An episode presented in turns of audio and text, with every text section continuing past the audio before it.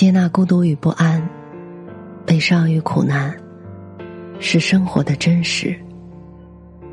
坚守温暖和希望，是活着的本质。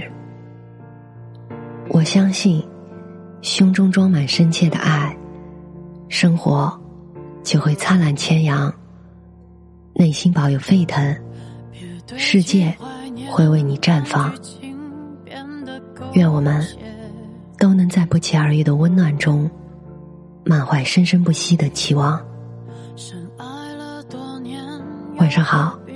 我是 Mandy，搜索并关注微信公众号“深色墨墨”，收听更多或参与互动。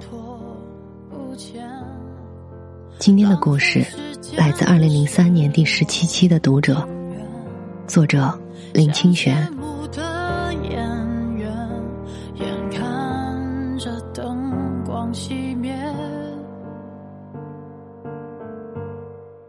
传说在北极的人。因为天寒地冻，一开口说话就结成冰雪，对方听不见，只好回家慢慢的烤来听。这是个极度浪漫的传说，像是多情的南方人编出来的。可是，我们假设说话结冰是真有其事，也是颇有困难。试想。回家烤雪煮雪的时候，要用什么火呢？因为人的言谈是有情绪的，煮得太慢或太快，都不足以表达说话的情绪。如果我身在北极，可能要为煮的问题烦恼半天。与性急的人交谈，回家要用大火煮烤。与性温的人交谈，回家要用文火；倘若与人吵架呢，回家一定要生个烈火，才能声闻当时哔哔啵啵的火爆声。遇到谈情说爱的时候，回家就要仔细酿造当时的气氛，先用情诗情词裁冰，把它切成细细的碎片。加上一点酒来煮，那么煮出来的话便能使人微醉。倘若情浓，则不可以用炉火，要用烛火再加一杯咖啡，才不会醉得太厉害，还能维持一丝清醒。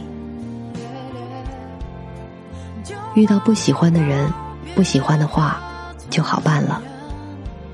把结成的冰随意弃之就可以了。爱听的话，则可以煮一半，留一半，他日细细品味。住在北极的人，真是太幸福了。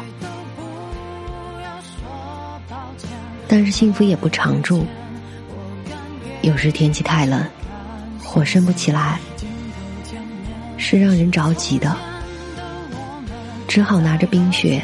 用手慢慢让它融化，边融边听。遇到性急的人，恐怕要用雪往墙上摔，摔的力小时听不见，摔的用力，则声震物瓦，造成噪音。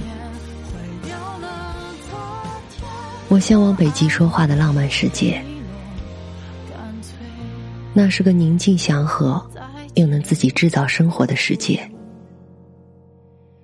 在我们这个到处都是噪音的时代里，有时我会希望大家说出来的话都结成冰雪。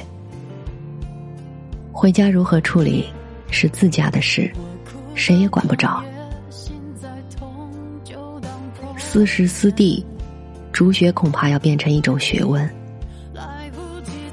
生命经验丰富的人，可以根据雪的大小、成色，专门帮人煮雪为生。因为要煮的恰到好处，和说话时恰如其分一样，确实不易。年轻的恋人们，则可以去借别人的情雪，借别人的雪，来叫自己心中的快乐。如果失恋，等不到冰雪尽融的时候，就放一把火，把雪都烧了，烧成另一个春天。